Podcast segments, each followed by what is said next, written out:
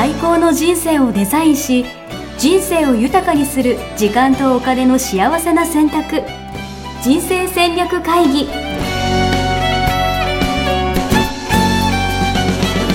この番組は将来の仕事やお金人生にもやもやと不安を抱えている皆さんに元資産運用のプロキャリアとお金の戦略を同時に考える人生デザインコンサルタントの高頃もさあやが過去5年間延べ1700人の人生を望む形で豊かにしてきたメソッドを時間とお金の選択という切り口からお伝えしてまいります。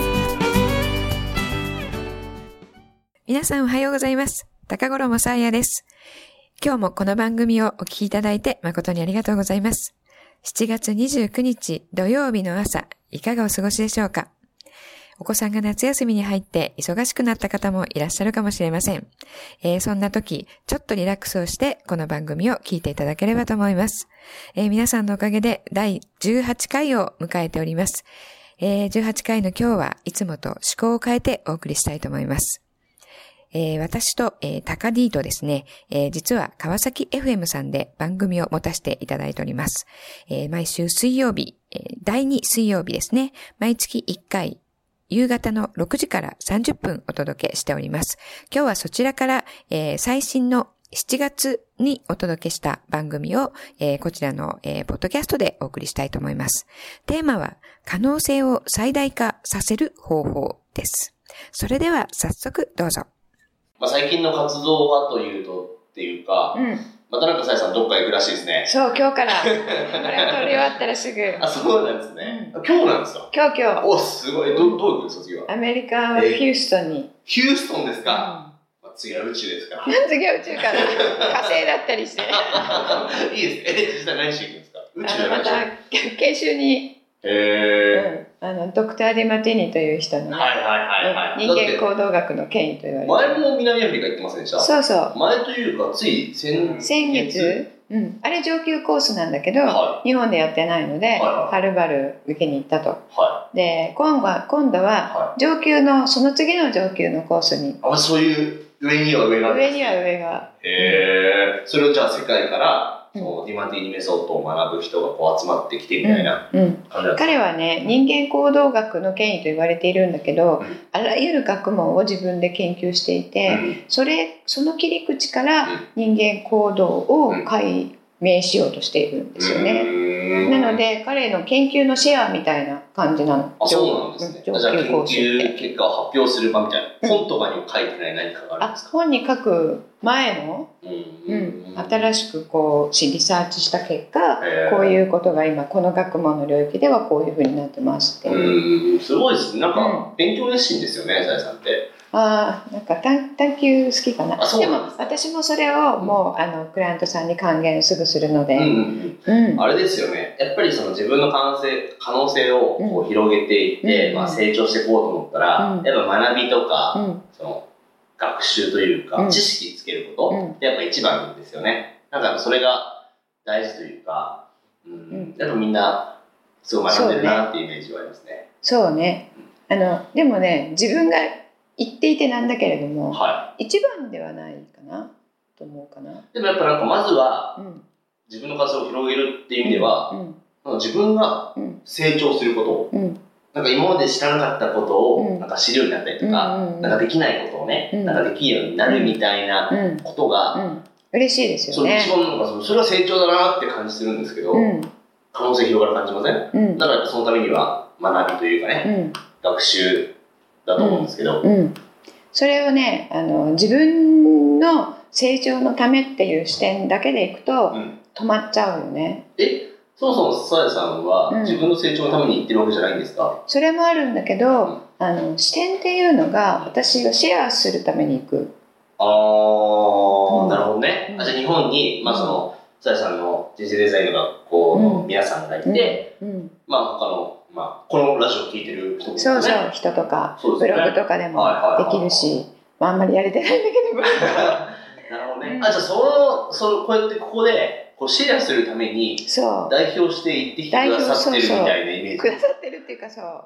へうん、やっぱ英語の問題とか、はいはい。まあ、10日も今度10日なんだけれども、あの開けられないとか、はいはい。あのねその基礎知識がないと上の方は理解できないとか、うん。そういうことがあるので、まあ、みんながねそれぞれが下から一生懸命同じことをするよりは、うん。得その人が得意な分野で、うん。その人を探求ずっとしてもらって、うん。それはシェアしてもらうっていうの、うん。それぞれにやったら、うん。私も別の専門家の人のは、あの自分ではやらないでシェアしてもらってるので。なるほどうね。もしありありがとうございます。この分野は私に任せてっていうことですもんね。うん、そうそう。えーそう。でもそれってでも結局はでも自分の成長のためなんシェアすることが自分の成長につながるってことなんですか？結果的にそうなってくるんですよね。えー、うん。どういうことですか？なんか別にその成長したからうん。シェアできるとか、なんかお金稼ぐためにシェアするみたいな感じなんですか？えっと、例えばあの自分がこういうこういうことを学んできましたよって言ってシェアするっていうことは人に説明をできなければならないので、せ人が納得するような説明ができるっていうことは、うん。自分のものとして自分の中に入ったっていうことですよね、うん。そのために一生懸命復習もするし、どうやって伝えたら分かりやすいかなって考えたりするし、あの不足している部分は自分で調べ直したりとかもするので、えーまず自分のためにはなりますよね。そしてもちろんそれを受け取ってもらえる、えーその先にいる人のあの知の蓄積にもなりますので、それがまたあこういうことをあのシェアしてくれたっていうので、うんその人自身の気づきになって、うん。あこれってこういうことなんですねって言われたことは、私は考えてなかったこととか。ああそういうのもあるんですか、うん。なんかありますよね確かに。やっぱねね。一人一人全く同じことでも受け止め方？うん。とか気づきとかが違うので、10人にシェアをしたら10人のフィードバック10人ともがうん。私にまたすごく気づきになったり学びになったりうん。するんですようんなるほど。な、ってことはそれがまた自分のその可能性を広げることにそ広がったりとう、か、うん、あそういうことし合えると、うん。あの面で点10個いたら10人いたら10個の点でいくんではなくて、ーは面でこう全員が一緒に成長できるみたいな感覚かい、な。えうん。ー、点一人でこう成長するんじゃなくてじゃなくて。面でうん、成長していくそう。あんま考えたことないですね、そうですか。うん。例えばねあの自分がシェアしたことに対して誰かが質問する「えこれちょっと分かんなかったんですけど」って。でもじみんながいる中で自分だけの質問を聞くのってちょっと申し訳ないかなとか思うじゃないですか。だけれどもそれを聞くとあそんな質問自分は思い浮かばなかった。うん。でもきそれ確かにそうだよね分かんないよねっていうので、えー他の人にもうん。あの貢献できるんですよね。うん。なるほど。うん。じゃあぜひ、これを見てくださってる方、うん。聞いてくださってる方もですね、うん、質問してくださいみたいな感じ質問してください。そうです、逆に学んだことを誰かにシェアするみたいな。そうそうそう。ね、ぜひしてってもらいたいですよね。私もそれあの教わったんですけどは「知の系譜」っていうねうんうんうんうんあの知って知るってやつですよね。はいはいはい。系譜って系何々系の新幹線の何々系とかの系に譜面の譜かな、いはい。はいはい。はい。うん、で教わったことをこう伝えていくっていうね、うんうんうん。それがなんかいいですよね。なるほどね。うんじゃあそれが、なんか人、なんなんていうのかな。一人じゃできないんですね。一人じゃできない人が関わってくるんだなっていうのをなんか聞いててすごい思いましたね。一人じゃできないなんかやっぱり化学反応っていうかその人の知と、うんあの自分の知とが組み合わさって全く違うところに行ける。でも例えば、なんていうのかな。全く同じ方向性向いてる人とかだったら、それはね、うん。なんか超応援したくなるとかね、うん。それ共感したら応援したくなるじゃないですか。それわかるんですよ。うん。でも、なんか別にこの人何考えてるかわかんないよとか、この人なんでこの人のことを、俺なんでこの人を応援しなきゃいけないのかなみたいな人っていません？俺だけ？そうね。そそういうあの風に思ったら無理しなくていいよねきっと。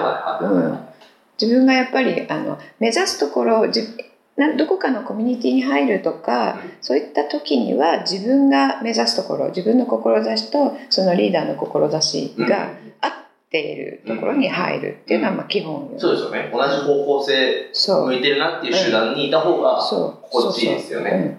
うん、心地悪かったらもうさっさとやめた方が。うーん。じゃあそういう意味では別になんていうのかな。応援するって言っても、うん。なんか綺麗事みたいな感じで、うん。なんかもう、じゃなくて。世の中全員に対して応援しましょうよみたいなじゃなくて。感じとは違うんですか、うんうん。つ大丈夫ですか？違くて、うん、そう。自分が目指す方向自分が目指す方向は自分だけで決めて、まあ左右見たら一緒にこう言ってる人がいるからっていう、うん、イメージかな。うん。素敵。だからこう自分の周りにいる人全部あなたもこの人もこの人も応援しますっていう感じじゃないかうーん。うん。なるほどな。な、うん。でもサラさんの周りねこの間だって認定講師あそうそう認定講師がね7名も誕生してくれて、それもだって要は同じ方向性向いてるうん模様仲間というかうね、ん、はい7人いるってことですよね。そうなんですよね。えーすごいことですよね。それはありがたいなんかその人はうん。その人は何がしたくてなるんですか？認定講師、うん、あの昨日卒業試験をやらせていただいたんですけど、おおめでとうございますありがとうございます。みんな受かったんですかみんな受かりまおした、素晴らしいですね。で全部記述式で28問あって1時間だったんですけど、えあの最後にねー、はい。どのような人にどのような風になってほしいですかっていう質お問をしたんですよ。ちょっとドキドキしますね。もう一回聞いていいですか？どのような人に、うん、どのような人にどのようになってほしいですかっていうお質問ですね。ーはいはいはい。はそうしたらみんなあの私がこのような人にこのような風になってほしくてい、この講座を作った。っうん。ていううん。もうそのそのものうん。自分はこういうこういう人にこういう風になってもらいたいですっていううん。ところをうん。自分の領域でうん。そこを目指してあみんなやってることがバラバラの人なんですか？みんなやってることバラバラなの。あそうなの？じゃあなんか全員がこれなんか同じ全く同じことしなきゃいけないとかっていうわけじゃない？じゃない。その自分の専門分野で、かまあ、私が目指しているのは、うん。えー自分のえー最高の価値観を知って、それを人生のミッションあるいはビジネスのミッションうん。にして起業している人だったら起業しているビジネスのミッションですよね。うん。それと自分の価値観を合致させて、うん。そこに向かって、うん。あの生き生きと生きるっていううん。ことを、うん。まあ、キャリアと資産形成両輪でってお伝えしてるんですけど、うん。それをあの、まあ、違った言葉で同じことを皆さん書いていただいていて、そえれが一番ね嬉しかったです。ーなんか素敵な話ですね。そうですか。